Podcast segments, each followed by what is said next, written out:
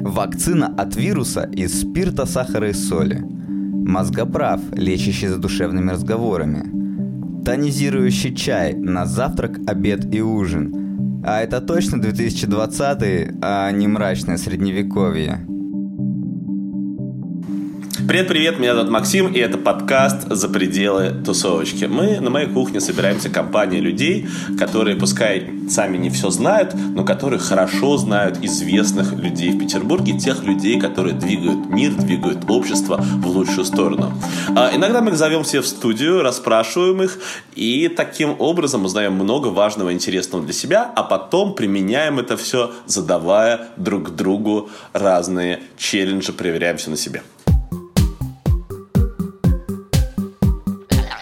На сегодня четверо. Если вы слушали наши прошлые подкасты, то трех из нас вы уже знаете. Это Максим, он вхож в разные тусовки. Обычно так мы его представляем. Дима Инфантерибл, если честно, до сих пор не понимаю, что это значит. Меня зовут Ваня. И с нами сегодня тоже еще один Ваня, педиатр и психиатр. Он, собственно, будет сегодня нашим главным экспертом. Ваня очень молодой человек, но он уже у нас был однажды в подкасте, а, позвали его вновь, несмотря на свой молодой возраст. Так часто бывает, что многие бронзовые люди бронзовые, а люди молодые, Ваня только что закончил университет, сейчас учится в ординатуре, а потом впереди еще у него, видимо, аспирантура. Ваня очень разбирается в трендах современной медицине, не зря выигрывал разные олимпиады. А, они засмеялись, потому что он был в том числе победителем Всероссийской Олимпиады по урологии. Да. А в этом нет ничего э, стыдного. А Ваня однажды рассказал, что это... Олимпиада по уринотерапии. Я случайно перепутал и сказал, вот. Да, и как вы уж поняли, в этот раз мы решили поговорить про одну из самых актуальных тем этого года. Это медицину, про то, как она устроена, чему можно верить, чему верить нельзя и как нам вообще с этим всем жить, и как это все меняется. Каждый выпуск э, мы говорим по три тренда и их обсуждаем долго. Сейчас будет про три тренда в медицине. Э, и три тренда мы так экспрессом по-быстрому э, прокатываем. Э, те, которые мы заметили. Я не знаю, кстати, может быть, Ваня э, и считает, что что-то, о чем мы говорим, не тренд. Э, я начну с вашего позволения.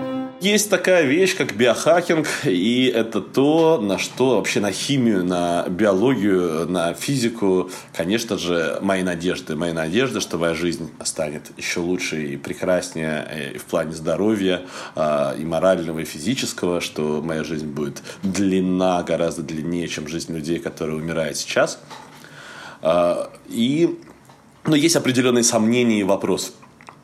А, биохакинг – это слово, кстати, употребляется, я смотрел, в двух основных таких смыслах. Да, хакнуть, да, это пытается что-то обойти, взломать ограничения. И что касается вот сферы, связанной с медициной, то слово биохакинг обычно употребляется в двух смыслах. Вот про оба очень хочется поговорить, так что у меня два тренда в одном, потому что действительно, мне кажется, и одно, и другое имеет право на существование.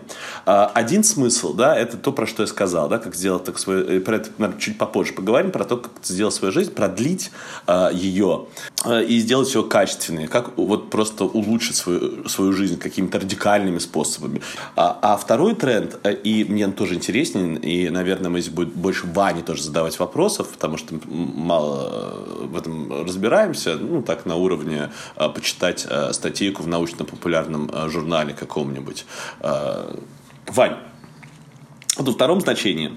Биохакинг и биохакер – это люди, которые изобретают какие-то биологические вещества, в обход вот этим государственным и вот этим э, корпоративным структурам. Они говорят, что корпорации, они работают очень медленно, долго-долго все проверяется. А мы будем сами создавать такие очень дешевые конторы, да, которые будут лечить себя, будем регистрировать не как лекарства, а как БАДы и не проводить кучу разных испытаний. И обычно вот люди, которые вот в движении биохакеров, вот эти ученые, э, они, э, для них есть несколько важных принципов. Они говорят, первое, да, это мы все сделаем с открытой лицензией. То есть так, что любой может посмотреть, как это происходит, как, э, как, как вот мы, а, э, вот это лекарство, да, что с ним происходило, любой может помочь, как в принципе в Википедии, да, присоединиться и поучаствовать, помочь в исследованиях. Второй э, принцип, да, важна э, общедоступность и в том числе ценовая. Да, поэтому мы не тратим гигантские деньги на исследования, мы делаем выбор э, от гигантских цен, вместо гигантских цен на исследования в сторону легкодоступности. То есть наши исследования будут там не такие суперкачественные и сложные, но будут легкодоступные. Расскажи, что-то тебе известно о движении биохакеров? Э, можешь ли ты как-нибудь меня дополнить? И э, если известно, то как ты относишься к вот таким вот э, фишкам и к людям, к маленьким компаниям, которые сами изобретают разные медицинские препараты и средства? Что, что я читал по поводу биохакинга, это разные способы повышения своей работоспособности. В основном людей интересует именно это, как быть там поумнее, побыстрее.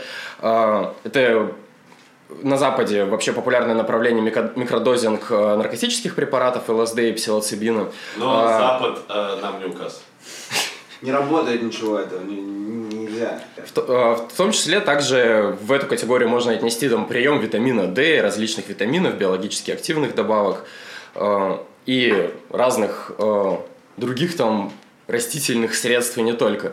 Но все эти методы, они достаточно сомнительные, и как у каких-то какой-то доказанной эффективности по ним э, нету. По маленьким компаниям, то, о чем ты сказал, Максим, вот я не знаю ни одну э, маленькую компанию, которая бы вот исповедовала вот эти принципы, э, не проводила бы крупномасштабных исследований, и при этом их препараты бы как-то признавались действительно медицинским сообществом, э, вообще ни одной не знаю. Потому что это просто невозможно сделать препарат, не проведя исследований, э, говорить об какой-то его эффективности, что он увеличивает уровень жизни или улучшает память и внимание. Э, ну, чтобы это узнать, нужно провести большие э, клинические исследования. Это стоит дорого. Возникло требование государства о проведении клинических испытаний в середине прошлого века, когда именно долгих клинических испытаний, когда после использования препарата, который протестировали однократно, он не, вы, я не помню, как он называется, протестировали его однократно, что он вроде людей лечит и не убивает их. А потом выяснилось, что у беременных женщин рождаются дети, с, которые принимают его во время беременности, с очень серьезной патологией, без рук, без ног, мертвые дети, практически 100% случаев. Э, и пострадало тысяча просто детей из-за этого, и когда уже э, акушеры-гинекологи связали это сами с приемом вот этого препарата, поднялась буча, начался отзыв препаратов, и решили, чтобы у нас таких э, кейсов не было, таких кейсов было очень много на самом деле. Стали вводить вот эти длительные исследования, чтобы узнать, а как он подействует в перспективе. Потому что если ты один раз выпил препарат, тебе человек вот в лаборатории его принял, с ним все хорошо, это, в общем, это не значит, что с ним и дальше все будет хорошо, что это не приведет к бесплодию, не, не повлияет на плод беременной женщины и прочее. С биологически активными добавками вот такой гарантии никто дать не может. И сами э, компании эти исследования не проводят. И они не могут точно говорить ни об его эффективности, ни об его безопасности. Когда препарат зарегистрирован, здесь как бы ну, государство ручается, какие-то государственные органы, что да, этот препарат хотя бы хуже вам не сделает. А ты как-нибудь а, продляешь свою жизнь? У тебя есть какие-то а, способы, да, а, или какие-то лекарственные средства, вот, чтобы ты там биохакнул себя и а, лучше думал, лучше бегал, дольше жил, и какие э, вот фишки вот в голову приходят, вот первые, которые в голову приходят, так которые ты посоветовал бы вот другим людям юзать? А, вообще, когда ко мне обращаются с этим вопросом, э, на самом деле позиция э, международной, международного научного сообщества такая, что самые эффективные средства для продления жизни и хорошего иммунитета, и чтобы быстро бегать и быстро думать, это здоровый образ жизни, хороший сон, разнообразное сбалансированное питание. Все, больше никаких Э, БАДов, приема витаминов, э, микродоз каких-либо других там средств не требуется. Э, они не имеют доказанной эффективности. В тех исследованиях, которые есть, значимой разницы с плацебо, ну, то есть приемом пустышки, не было никакой. Но здоровый сон – это от 7 до 9 часов для взрослого человека. Питание пять раз в день разнообразное. А можно какой-нибудь прием пищи, я не знаю, там, Red Bull каким заменить? Ну, вот Red Bull энергетики... Это ж, Red Bull, это... То есть энергетики это БАДы или нет? Энергетики... Или можно что-то менять? Энергетики вообще достаточно вредная вещь, я бы рекомендовал их не пить. Но если сильно хочется, иногда можно, но, например, там каждодневное употребление энергетиков это прямой путь а к А в чем их вред? В сахаре или в чем? А, в сахаре в большом содержании кофеина, таурина, различных стимуляторов, которые повышают давление, а, которые влияют на проводимость сердца, вызывают аритмии, повышают частоту сердечных сокращений. это достаточно вредная вещь. Не, просто если мы пойдем дальше от энергетиков, а мы придем к кофе, каким-то тонизирующим чаям, а, которые активно люди, которые биохакингом занимаются, используют. В энергетиках есть не только кофеин, там есть куча других еще веществ, которые э, потенцируют действие кофеина, усиливая вот эти вот э, повышение давления, нарушение частоты, э, частоты uh-huh. сердечных сокращений. Кофе тоже сам по себе вредно, если его потреблять много. Ну, рекомендованная норма кофе – это одна-две чашки в день для взрослого человека. А у меня последний вопрос про биохакинг короткий. А, мы, нам, нам вообще не стоит, да, как бы рассчитывать на бессмертие? Ну вот, э, в нашей жизни нам не светит, да, ничего такого не придумано. Ну хорошо, хотя бы не бессмертие, а чтобы жить э, ну, хотя бы до 100. хорошо. Ну, смотрите, вот в бессмертие, как таковое, это вопрос скорее философский, мне не особо верится, что человек может быть прям бессмертным. А в сильном увеличении продолжительности жизни э, это возможно. Э, сейчас люди тоже живут достаточно долго, ну, там, до 90 лет человек, который ведет здоровый образ жизни, следит за своим здоровьем, в принципе, дожить может с нашей медициной. И наша медицина достаточно далеко шагнула за последние даже 10-20 лет, увеличив продолжительность жизни очень сильно. И, возможно, пройдет какая-то революция, и продолжительность жизни еще увеличится вполне реально. Но чтобы до 200 лет доживать, я думаю, не на нашем веку. Ваня, спасибо тебе большое. Э, к сожалению, ты никаким образом не помог мне, не назвал мне а, каких-то препаратов, которые ну, сильно хакнут а, и улучшат качество моей жизни. Нет, нет, нет, это недолго. Не сказали, я понял про здоровый сон и про какое-то правильное питание, но что поднимать по словосочетаниям правильное питание, черт его знает. Разные люди говорят разное. Вот Ваня советует пять раз в день питаться. Я думаю, что если я пять раз в день буду питаться, это ни к чему хорошему не приведет. Следующую тему тогда буду развивать я, и это тема про психологов и психиатров. Я, кстати, постоянно путаюсь, и вот, надеюсь, Ваня тоже э, как раз разберется Конечно, с этим вопросом. Он работает. Дело в том, что в последнее время как мне, по крайней мере, кажется, что в последнее именно время огромное количество людей пошло к психологам для того, чтобы решать разные проблемы на работе, в семье, еще где-то. И раньше такой популярности, мне кажется, у психологов не было. Хотя это я воспринимаю как очень позитивный факт. Кажется, люди наконец-то стали менять свое отношение к психологу и стали понимать, что Э, свое духовное здоровье и равновесие, в общем, практически так же важно, а иногда, может быть, даже больше важно, чем здоровье чисто физическое. Психологи бывают очень разные, и среди них э, огромное количество людей достаточно стрёмных. А и при этом очень часто, когда меня отправляют психолога, я же понимаю, что вообще со мной все окей, никакой психолог мне не нужен э, в той или другой ситуации, э, и непонятно, о чем там мне прийти и говорить с каким-то непонятным, часто мне человеком. Э, это там, ну, то есть, если будет какая-то большая проблема, окей, возможно, схожу. А что касается с психиатром, то там вообще разводка. Там приходишь туда, они тебя, опа, давай-ка, сколько, 21 день там в среднем они э, держат в психиатрических больницах и не упускают оттуда.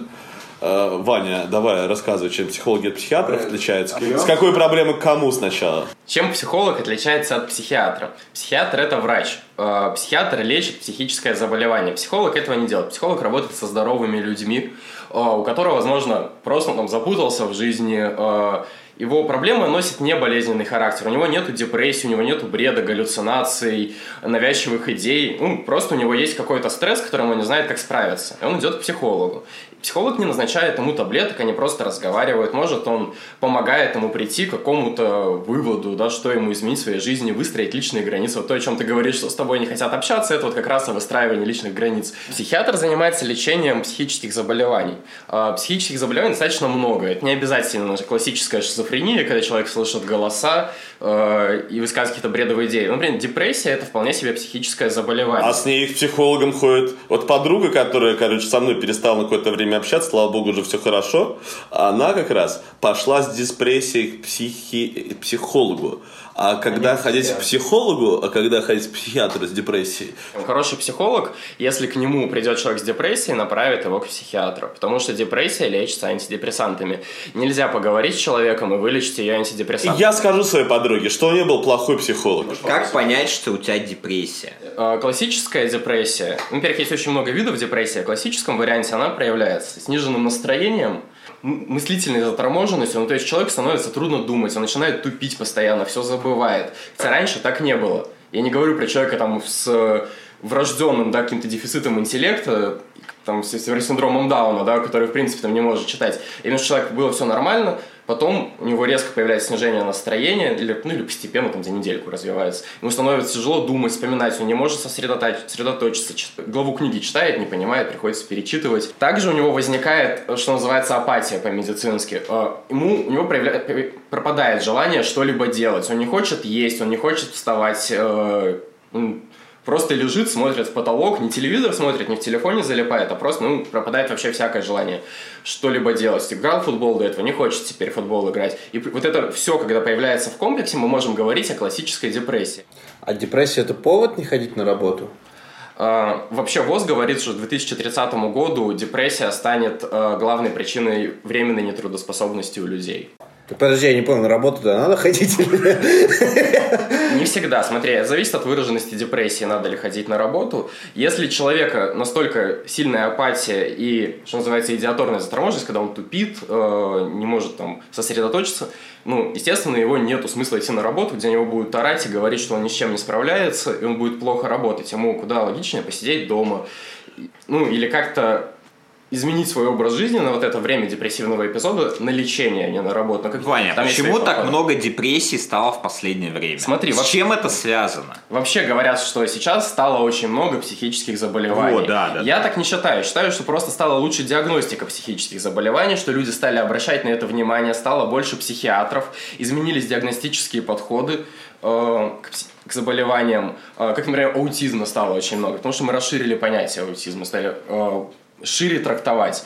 Также э, просто стало меньше стигматизации в обществе, хотя она все равно есть, но ее, она, ее очень много, но ее стало меньше по сравнению там, с Советским Союзом, тем же самым. И люди сейчас не боятся просто прийти к психиатру и сказать, что с ним что-то не так, потому что их не поставят на учет, им там потом дадут права в случае чего, там, они смогут там лицензию на оружие получить, несмотря на свой депрессивный эпизод когда-то перенесенный.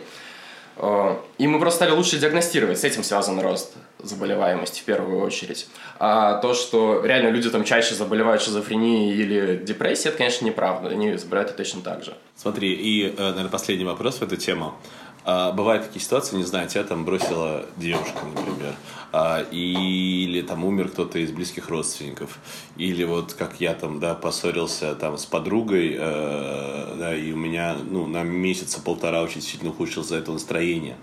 Вот в таких ситуациях, когда тебе эмоционально тяжело, но это более-менее понятно, и все проходили такие, ну, многие проходили такие истории, да, и хочется с ними не сталкиваться, конечно, да, с таким ощущением. Вот с такими темами нужно каким-то образом обращаться к психологу, к психотерапевту, а, или лучше подождать и спокойно как-то справиться, беседуя с друзьями, выливая да, слезы на них. Вот как лучше действовать? А, здесь нельзя сказать однозначно, потому что если тебя бросила девушка, тебе может просто побыть какое-то время грустно, а возможно человек на этом фоне разовьется серьезная депрессия, и э, ему нужна будет действительно психиатрическая помощь. Э, здесь, во-первых, ну, нужно попытаться самостоятельно здраво оценить свое состояние, что насколько мне плохо. Если ты понимаешь, что да, действительно, я не очень-то от этого страдаю, что я там просто отвлекся там на какое-то другое дело и уже забыл про это, наверное, твое состояние не особо тяжелое, и, может, к психиатру тебе идти и не надо. Если ты понимаешь, что тебе, да, действительно тяжело, ты можешь обратиться к друзьям, и многим ну, просто когда ему плохо и грустно, но это не, еще не психическое заболевание, он просто пообщается с друзьями, с кем-то об этом поговорит, ему станет легче.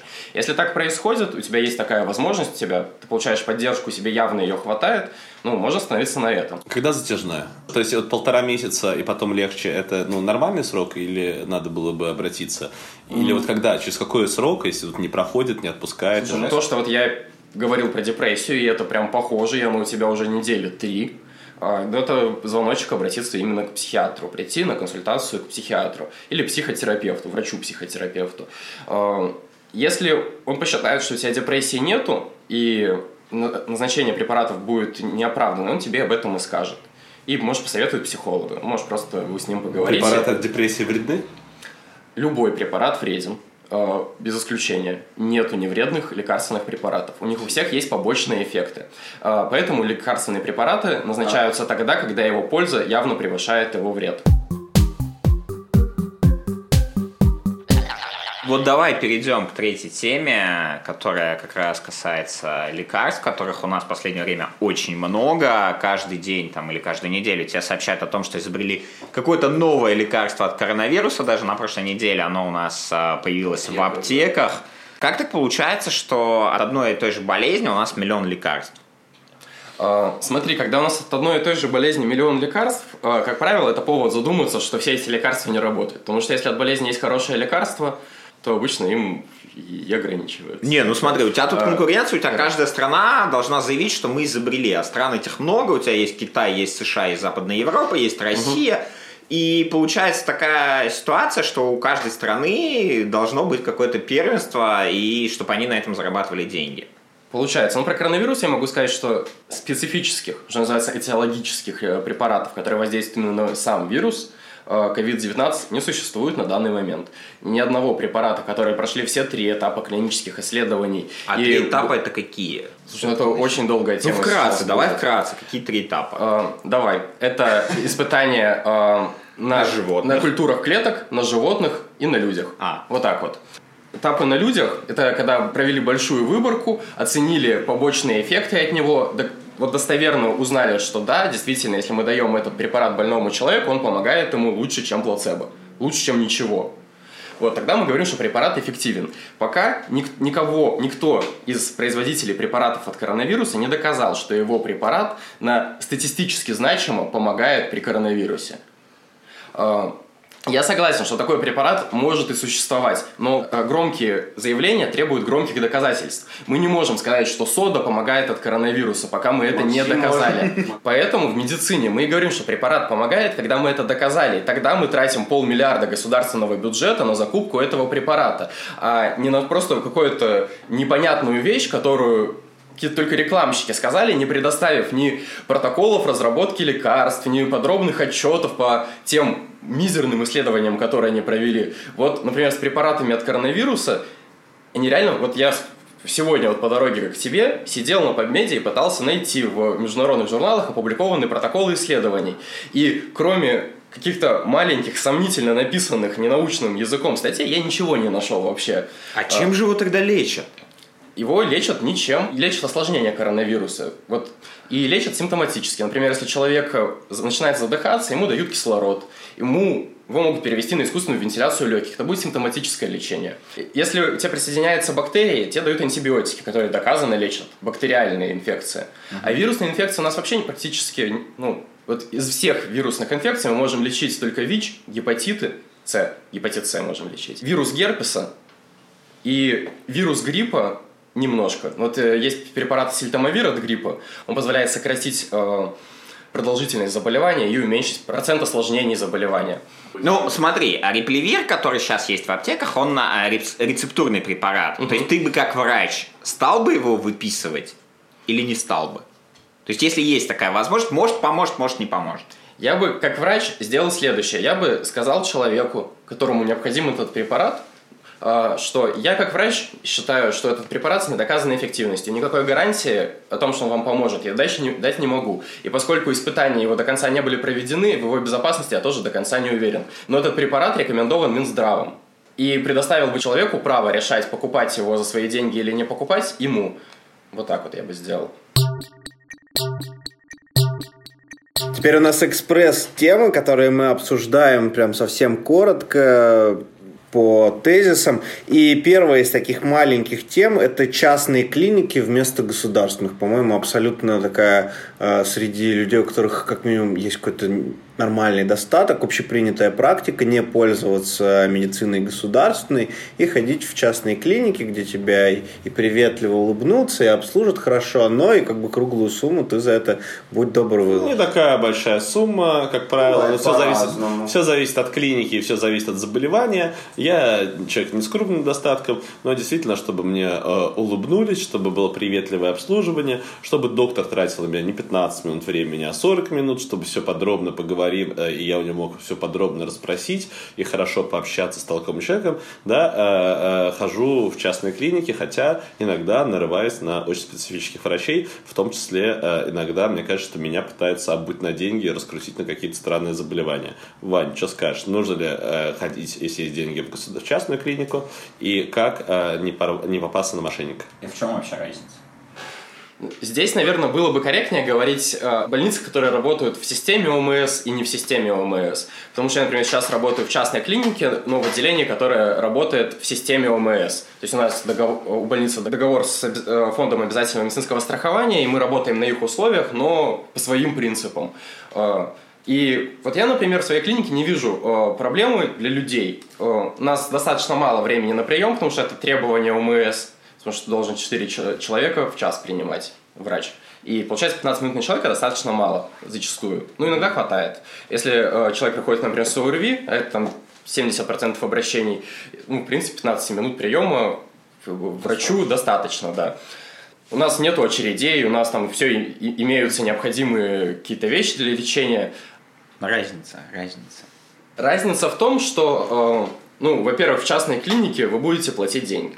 Э, и вы получите действительно больше внимания к своей персоне, вас э, внимательнее выслушают. Врач везде заинтересован в том, чтобы человека вылечить. Ну, или как минимум, чтобы человек не приходил потом к нему. Или постоянно. чтобы наоборот проходил постоянно и чтобы оставлял как можно больше денег. Действительно. Как искать а, хороший от плохой? Э, посмотреть отзывы. Самое простое это посмотреть отзывы. Сейчас есть очень много сайтов, где есть рейтинги врачей, где есть отзывы о врачах, отзывы о клиниках.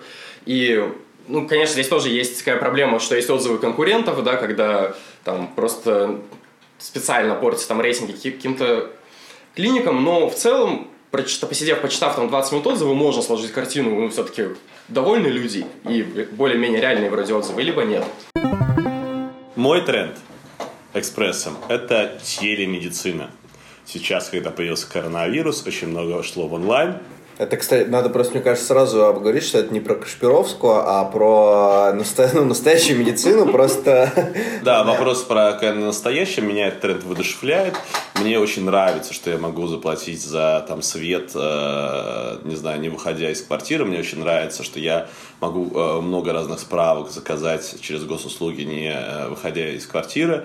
Да, а вот врачи, которые тебе могут оставлять, я не знаю, вот либо пообщавшись с тобой, там, не знаю, по зуму, э, в случае со мной, мне вот в частной клинике, где я лечусь, врачи всегда дают свой телефон и говорят, ну, вы звоните в любое время, да, и я подскажу, если что-то будет не так, и вот это оставаться с врачом на связи, иногда, может быть, по каким-то случаям не идти к врачу, а вот узнать, нужно ли идти к врачу или не уйти, например, да, вот через телемедицину, это очень круто, всем советую таким пользоваться, э, и здорово, что это развивается. Ваня, поддержишь ты меня?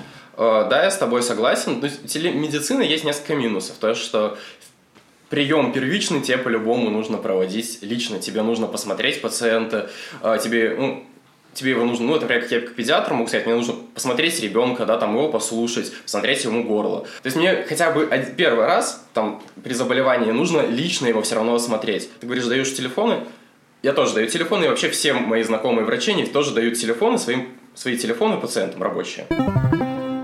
И последнее, завершающий такой мини-тренд от меня, Вань, про то, что ты уже говорил, это операции с помощью роботов.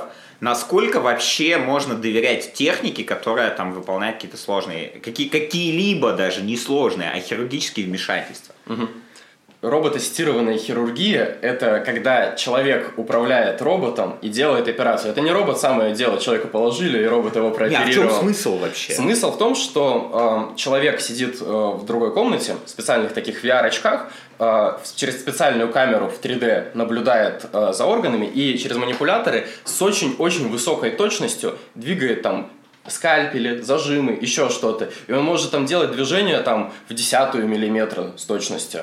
Что рукой делать очень сложно. Это требует гигантских навыков от хирурга, которые, и таких хирургов очень мало, которые могут э, делать там движение точностью в десятые миллиметра. А с роботом это может делать любой хирург, потому что там есть помогающие функции, там стабилизаторы различные и прочее. Это позволяет проводить операции на расстоянии. Вот в Индии этим летом из разных городов там, с расстояния в 20-30 километров были сделаны операции. То есть, получается, что мы можем такого робота разместить в где-нибудь отдаленном участке, и хирург, например, из Санкт-Петербурга будет оперировать человека там где-то далеко за городом, потому что там есть такой э, аппарат.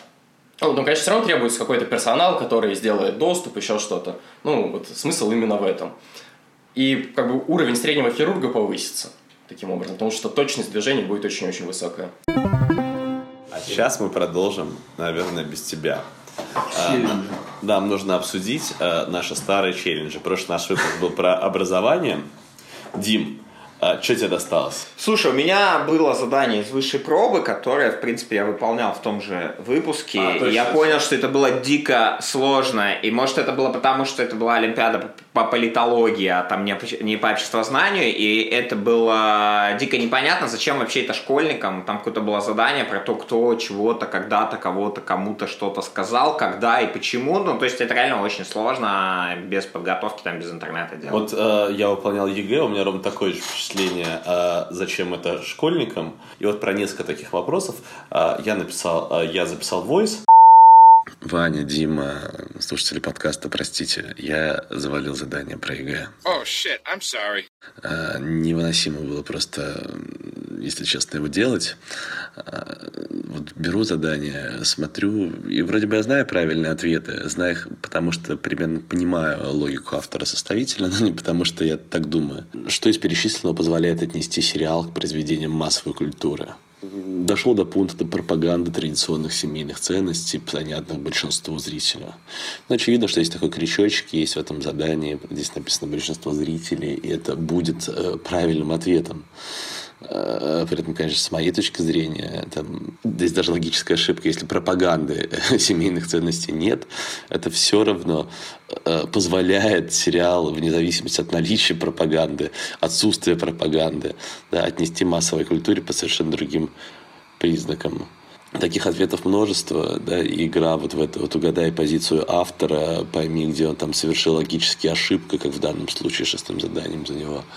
Конечно, это то, что э, совершенно не хочется на это время терять. Простите, вот э, придумайте мне наказание. А я проходил курсы ЕГЭ, такой самый первый вот этот тур, э, когда там надо только зарегистрироваться и, значит, пробный такой пройти вебинар. И я тоже записал voice ы по этому поводу, и сейчас вы их услышите. Задание Димы стало для меня безумно сложным, потому что выделить целый день на то, чтобы пойти на пробные курсы ЕГЭ, я так и не смог сделать этого из-за своего достаточно сложного расписания.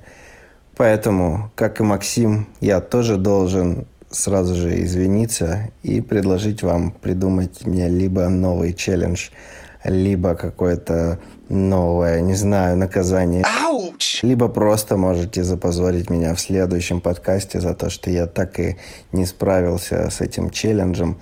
А, впредь я буду, обещаю, Э, более внимательно относиться к вашим заданиям. Переходим к колоде карт и снова в этот раз загадываем себе челленджеры, на этот раз из области медицины. А, масть выбирай. А, масть выбираю. А моя будет а, Буби, я тяну.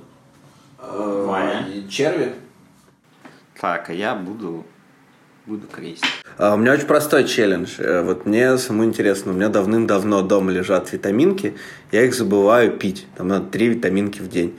Я хочу, чтобы тот, э, кому достанется мой челлендж, на протяжении недели а, пил витаминки, ну, такие самые, как бы, поливитамины, да, которые должны привести к улучшению твоего состояния. Я хочу! И потом рассказал нам, действительно, вообще чувствует ли он какой-то эффект или нет. Да, я вытянул вот эту.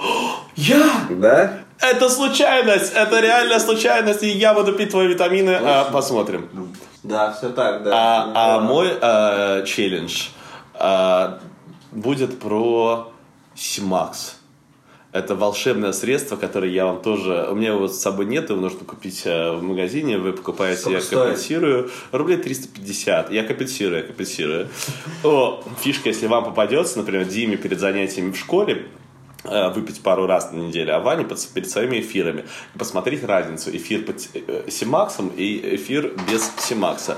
Гарантирую, что будет большая разница. Хорошо, давай, давай я попробую вытянуть. Так, Крести, это значит тебе достается. Жаль. Так, а теперь челлендж для Вани, который э, мы много говорили Давай, про БАДы, да. и про челленджи у нас тоже с БАДами. Тебе досталось то, что у нас вымирает.